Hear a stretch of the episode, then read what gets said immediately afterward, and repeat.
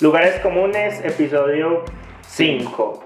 Sacramentos parte 2. En el episodio anterior, Sacramentos parte 1, hablábamos sobre los sacramentos. Eh, habíamos hablado un poco sobre la controversia con Roma, de si hay siete sacramentos. Como protestantes y reformados creemos que no, que hay dos sacramentos, el bautismo y la cena del Señor. Y habíamos quedado de hablar en este episodio sobre la eficacia de los sacramentos, eh, específicamente sobre si confieren gracia o no y cómo es que esto ocurre. Entonces, como en los demás episodios, arranquemos por a qué nos referimos con conferir gracia. Bueno, creo que conferir gracia podemos simplificarlo en que eh, los sacramentos señalan y sellan la gracia de Dios. Eso es lo que, al menos del lado protestante, reformado, entendemos por conferir gracia. Eh, que los sacramentos nos señalan y sellan la gracia de Dios. Eh, ahora habría que explicar lo que es señalar y sellar. Yo creo que con señalar podemos decir que, bueno, eso lo dijimos ahorita detrás de cámaras, uh, nos exhiben la gracia, ¿cierto? Nos la presentan. Y en ese sentido, pues obviamente se nos muestra claramente que Dios está dispuesto a otorgarnos eh, su gracia, a darnos aquello que estamos pidiendo. Ah, no sé, o sea, podríamos como... Ah, pero a aquello que estamos pidiendo o en el caso de los sacramentos, a aquello que se nos está mostrando en el sacramento. Sí, pero bueno, o sea, es que decir que se nos muestra aquello que se nos está mostrando es también como un poco... Sí, redundante, pero, pero efectivamente, o sea, estamos, se nos está mostrando la gracia de Dios, una promesa de parte de Dios, ¿cierto? Eh, y por lo tanto la recibimos, Dios nos la da. Yo creo que los términos más técnicos son exhibir y ofrecer. Eh, eso es lo que los sacramentos, por un lado, hacen, que es lo que llamamos señalar. Eh, y sellar es que ellos nos aseguran, nos confirman internamente de que hemos recibido en verdad esa gracia ofrecida. Ok, eh, ¿y a qué nos referimos con esa gracia? ¿Es una gracia salvífica? Eh, ¿Es una gracia de perdón de pecados? ¿Es una gracia de participar de Cristo y de su iglesia? ¿A qué nos referimos con, con esa gracia? Bueno, yo diría que sí, es una gracia salvífica. Eh, creo que la gracia que se ofrece en el bautismo y en la cena, que son los sacramentos, es básicamente la misma, solo que hay aspectos de esa gracia que se enfatizan más en un, en un sacramento que en otro. En el bautismo se nos enfatiza más, se nos eh, ofrece y exhibe más, es, la, es la gracia del perdón de los pecados y de la renovación de nuestra naturaleza. Eh, en el sacramento de la cena es más la gracia de la santificación, de nuestro, de nuestra, nuestra alimentación espiritual en Cristo. Eh, pero podríamos decir que esencialmente es la misma gracia salvífica y divina que necesitamos para ser salvos. Sí, de hecho en la historia encontramos que está ese concepto como de que el sacramento es medicina y se habla de la gracia en ese sentido, que es medicinal. O sea, nosotros ya somos eh, libres del pecado original por el bautismo, pero aún así necesitamos que se nos siga suministrando para esas heridas que aún conservamos de, de ese pecado y los pecados frecuentes que pecado remanente exactamente. Entonces exacto. Entonces por ejemplo sí encontramos que se habla siempre de medicina que el sacramento es medicina para nosotros que nos restaura que nos brinda todas esas cosas. Y eso es la misma operación que tiene la gracia en nosotros. Eh, a medida que vamos creciendo en la vida espiritual en la fe nos encontramos que el Señor siempre nos ayuda a superar todas aquellas dificultades que encontramos en el camino a la salvación. Y eso es la gracia, o sea, vencer el pecado, a vencer las tentaciones, eh, es la operación de la gracia en nosotros. Y por eso podemos también verlo eh, en ese sentido, también como esa, eh, que se corresponde con esa medicina que recibimos. Ok, ese sería como parte del alimento espiritual que hablaba somos alimentados, por lo tanto fortalecidos, y como tenemos mayor fuerza espiritual, entonces podemos vencer cosas que, que antes eran como, como, más difíciles, podríamos Exactamente. decirlo de esa manera. Ahora, podríamos decir que eh, la gracia del bautismo es una gracia inicial y la gracia de la cena es una gracia eh, presente y constante que, que- que- que necesitamos. Sí. De notificación diría, Ok. como- Eh, podemos hablar de si eh, hay una condición para que se nos confiera esa gracia o iban a decir algo, algo más con respecto al conferir gracia en sí. Bueno, no sé si Ron iba a decir algo. Yo quería hacer como una aclaración. Eh, Ya. No, no, nada que decir sobre eso. Solo estaba pensando en que antes era también común entender los conceptos de salvación como salud. Entonces estaba tratando de relacionar eso. Ujú. Eh, a veces, no sé, cuando leemos versiones antiguas de las escrituras, vemos que en las versiones modernas lo que entendemos por salvación se, traduce, se traducía antes como salud. Mm. Y hay una buena conexión ahí con el hecho de que el sacramento es medicina también, porque parte de nuestra salud espiritual, de nuestra salvación, tanto inicial como o sea, continua, como Romero ha dicho. Eh, ¿a, a qué ibas a hacer una aclaración con respecto Sí, a yo qué? iba a hacer una aclaración, una aclaración con respecto a um, lo de conferir gracia. Eh, bueno, dos aclaraciones en realidad.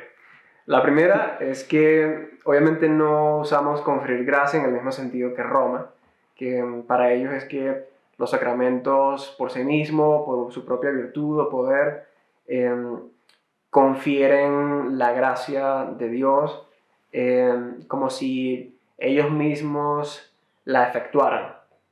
Eh, no, no creemos... Ex eh. Sí, que se resume en esa, en esa frase latina. Eh, creemos es más bien que significa lo que ya dijimos, que es señalar y sellar la gracia de Dios. La otra aclaración es con respecto a la expresión conferir gracia en la reforma, porque no fue del todo bien recibida entre los primeros reformadores como Calvino o como Vermigli.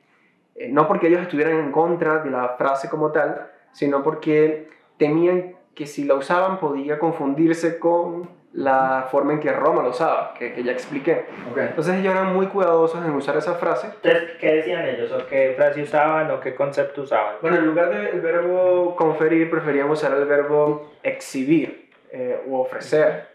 Esos eran los verbos que usaban, pero son verbos sinónimos. Eh, solo que era que no querían quizás ser vinculados, asociados con el entendimiento romanista de conferir la gracia. Yo personalmente creo que podemos usar la expresión porque, bueno, eh, la podemos ver en bares de la iglesia. Creo que en sí misma ella no comunica nada erróneo, siempre y cuando la explicación que se dé sea eh, correcta e idónea. Eh, entonces, bueno, esas eran como las aclaraciones que quería hacer. Ahora, eh, para que esta gracia se confiera al que participa del sacramento, ¿se necesita algo del participante? ¿O, o qué pasa ahí? O el sacramento lo hace por sí Bueno, solo. eso. Ronnie, Ronnie, Ronnie. Sí, ya habíamos hablado antes que en Roma los sacramentos son ex opere operato, es decir, que los sacramentos confieren la gracia por el mero hecho de ser administrados, pero obviamente eh, no, nosotros no le atribuimos a los sacramentos eh, lo que no les conviene a ellos. Entonces, lo que, lo que sí creemos es que la eficacia de los sacramentos depende enteramente de la operación y de la acción del Espíritu Santo en ellos. Entonces, para que haya un sacramento, ya lo hemos dicho, es necesario el elemento y la palabra. Y la eficacia del sacramento está en la acción del Espíritu Santo en ellos. Entonces, si el sacramento sirve para confirmar la fe y para sellar la fe, esto se sobreentiende entonces que son los que tienen fe a- eh, aquellos que participan de la gracia conferida en los sacramentos. Bien. O sea, para resumir, solamente los verdaderos creyentes, los que participan con fe eh, en el Señor de los sacramentos, a esas personas son las que la gracia les es conferida. Podríamos decirlo de esa manera. Sí, sí. Sí, igual, Pero- ah, no sé, como para aportar un poquito a lo que dijo Rodney, ah, ahorita estaba mencionando eh, que las otras doctrinas también fortalecen nuestro entendimiento de los sacramentos, ¿cierto? No, pero eso fue fuera de cámaras. Sí, exacto. fuera de ¿Cuáles cámaras, cuáles sí. otras doctrinas? Sí. Eh, de la predestinación, la Ah, elección, Ah, bueno, y en pero- ese sentido, pues obviamente son los elegidos los que... Los Participan elegidos de eso. es lo mismo que los verdaderos creyentes. Ajá, exactamente. Em, ya, Gracias, hablar de, ya hablar de elegidos sería, bueno, vincular la doctrina de la predestinación con la de la eficacia sacramental cosa que algunos teólogos reformados hicieron, pero no necesariamente todos, porque podríamos hablar de la eficacia sacramental simplemente en términos de los verdaderos creyentes, sin hacer referencia a la elección, asumiendo que los verdaderos creyentes son los elegidos.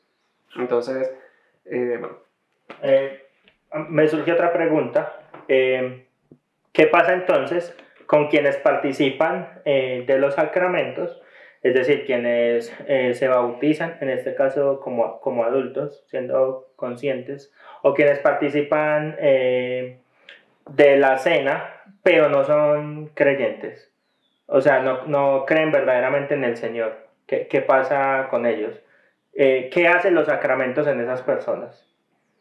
Bueno, yo no diría que haga algo, porque eso podría ser equivalente a decir que... ¿Les da la gracia? Sí, se les conferida la gracia por su simple participación del sacramento sin fe.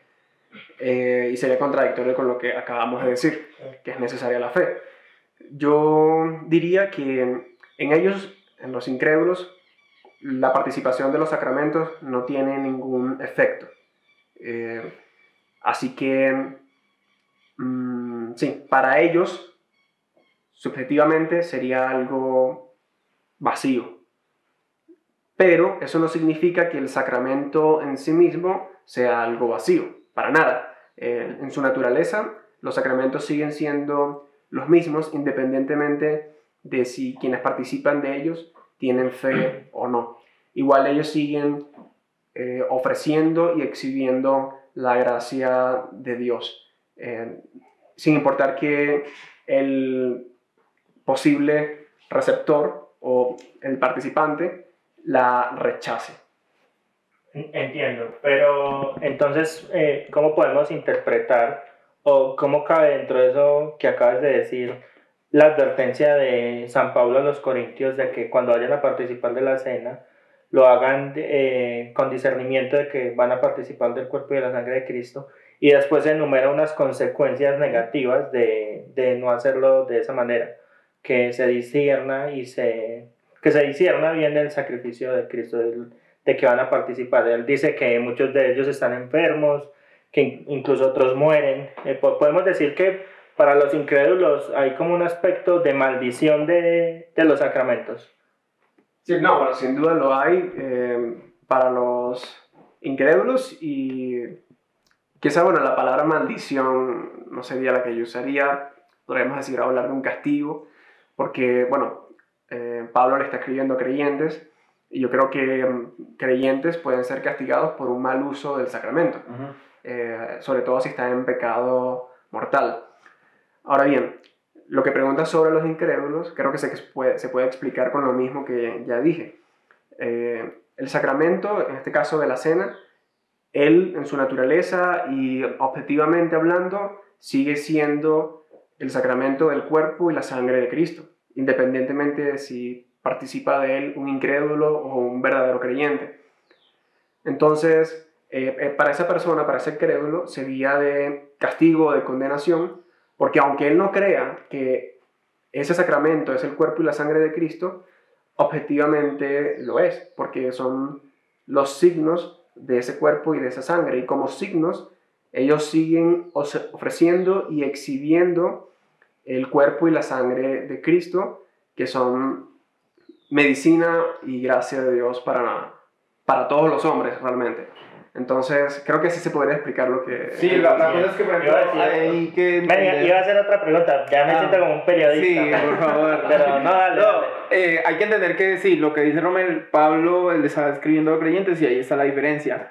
Porque la conclusión a la que el apóstol llega es que Dios hace esto para que nosotros no seamos condenados con el mundo. O sea, si un creyente toma indignamente la cena del Señor y es castigado, es precisamente para su propia salvación. Ah, por, por causa del mal uso. Ya. Pero no es lo mismo con un incrédulo, que ya de por sí está condenado, ¿cierto? Uh, yo creo que también podemos uh, decir que depende, la gracia que se nos confiere, se nos depende también de Dios, que Él nos da en esos sacramentos las cosas que nos promete. Entonces, si en un sacramento se nos está prometiendo el cuerpo y la sangre de Cristo, eh, debemos creer con todo el corazón que es, es, lo que se nos está dando. Se nos da el cuerpo y la sangre del Señor. Lo mismo que si el sacramento nos, eh, nos, ah, dice que nos, se nos promete el perdón de pecados, es lo que se nos está otorgando, el perdón de pecados. Entonces depende enteramente también de quién, de quién es Dios, de que Él es fiel y que concede aquello que ha prometido. Claro, y ahí la importancia de administrar los bienes para que puedan representar bien lo que el Señor dice que, Sí, que por representa ejemplo, levantar la y lo que Eucaristía y todo eso. el usar el agua, por ejemplo, el pan, el vino. Para que puedan, bueno, quizá en lugar de representar, podremos seguir usando el mismo lenguaje para que puedan exhibir y ofrecer apropiadamente la, Eh. la gracia de Dios. Eh. Obviamente debe haber un uso, debe haber una, una participación correcta de los participantes, ya sea de, pues, de los sacramentos, pero también debe haber un- una administración correcta de los ministros, que es algo que a veces se suele pasar por alto. Eh, se da por sentado que son los participantes los que deben esforzarse y los que deben eh, hacer las cosas bien para, partici- para al participar de los sacramentos. examinarse, estar bien Sí. con el Señor. De hecho, es, es, es raro porque en la Edad Media por lo menos existía ese concepto, pero ya en un nivel mucho más alto. Porque para ellos, en muchas ocasiones, los sacramentos dependían de otros sacramentos. Por ejemplo, el que la. O sea, el bautismo y la cena dependían del... de- sacramento. del, del, del sacramento de la ordenación. Ok, dependía del no- no- ministro. exacto, pero no el bautismo, la cena específicamente, Ok. porque el ministro hablaba las palabras que es de consagración y eso estaba ligado pues a quién era el ministro, ¿cierto? Y por lo tanto que él había también participado de ese sacramento de la ordenación. Pero obviamente pues eso estaba muy sobrevalorado y no faltan pues como los errores de pronto en, ese, en, ese, en esa manera de pensar. Y no es tampoco como que fuera una opinión de todos, sino de algunos teólogos en Bueno, específico. Bueno, yo tenía- administración correcta, para aclarar esto, es muy importante porque lo que, me, lo que dijo Freddy me encendió las alarmas de, ok, cuidado de no caer aquí en donatismo, ¿no?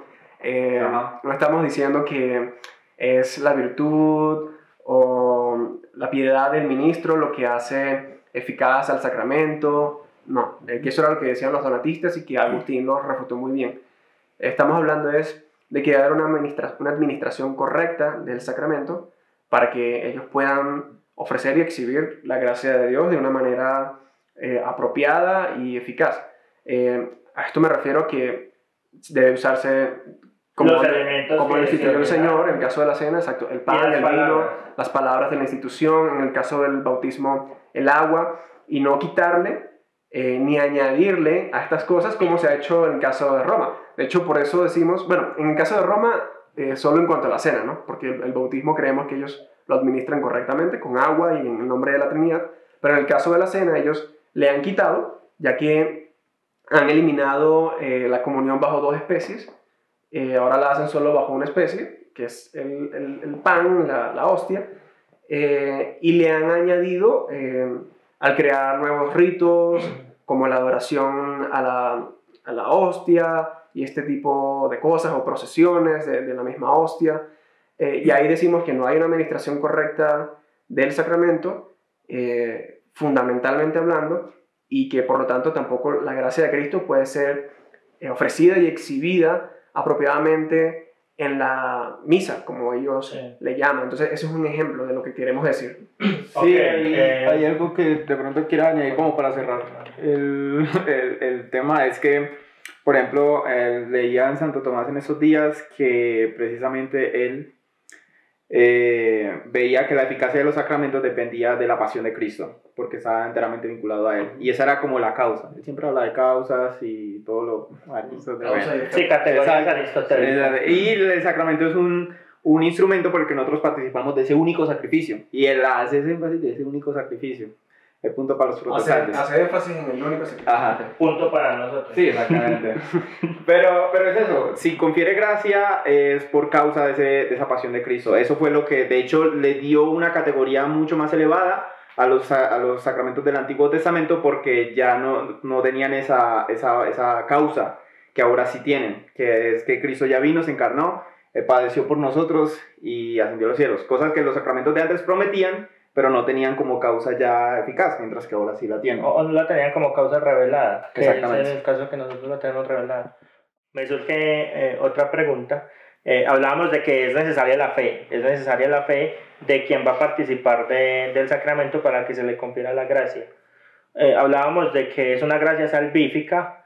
eh, entonces a mí se me ocurre que es necesaria una fe eh, salvífica también, o sea, alguien que crea en el Señor Jesucristo, que lo confiese como su Salvador, que crea que eh, murió, que resucitó al tercer día, etc.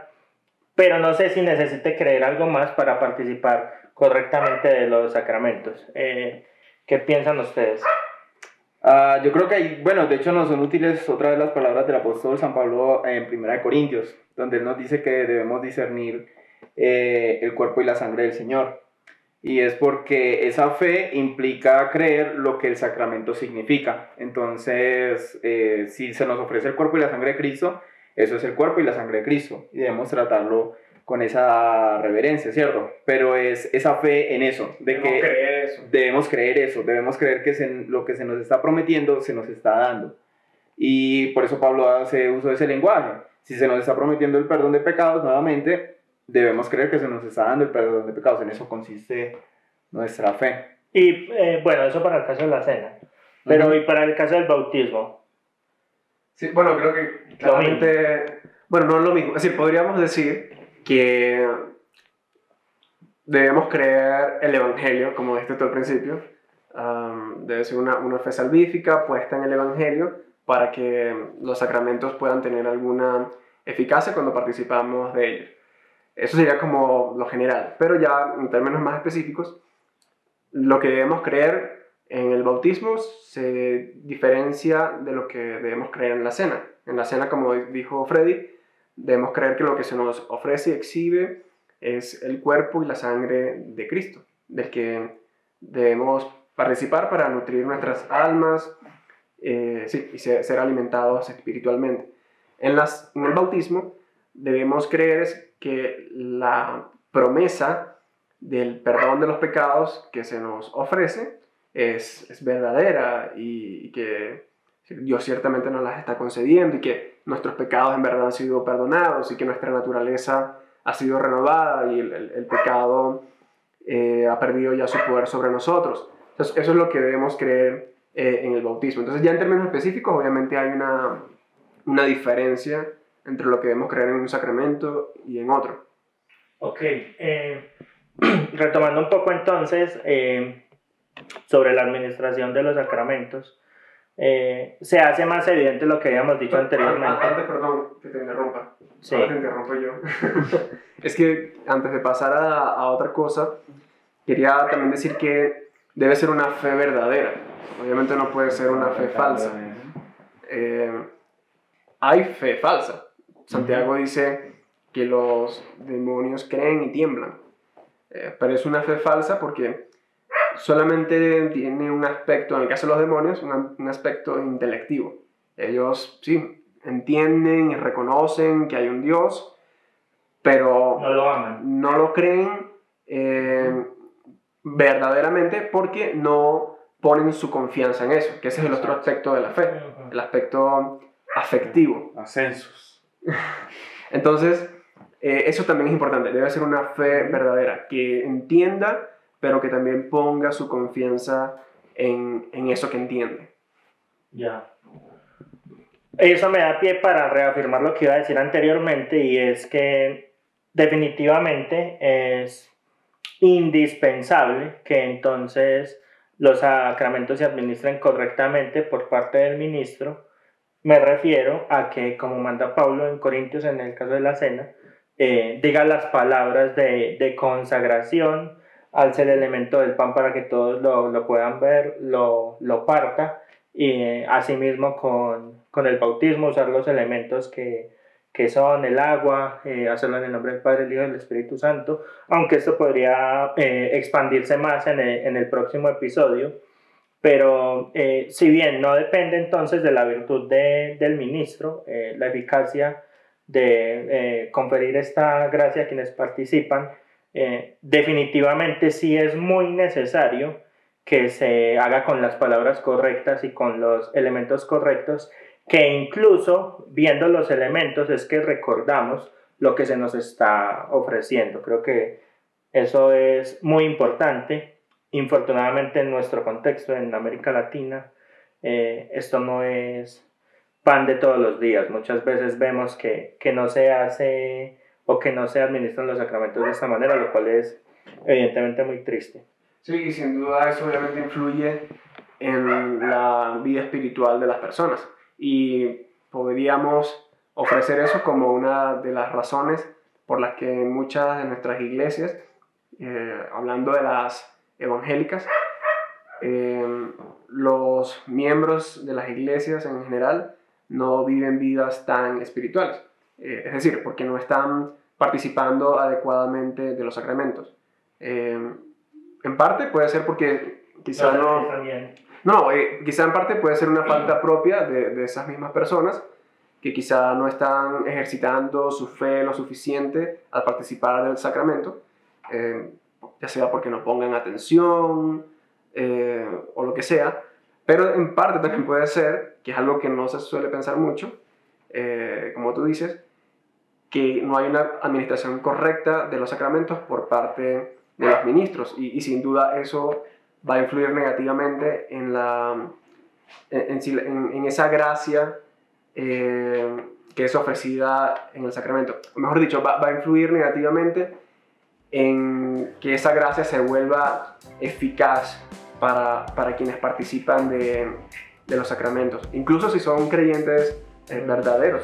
Eh, no digo que no van a beneficiarse del todo de, esta gracia, no, pero puede verse interrumpida, puede verse obstaculizada eh, la participación o la, perdón, la eficacia de, esa gracia.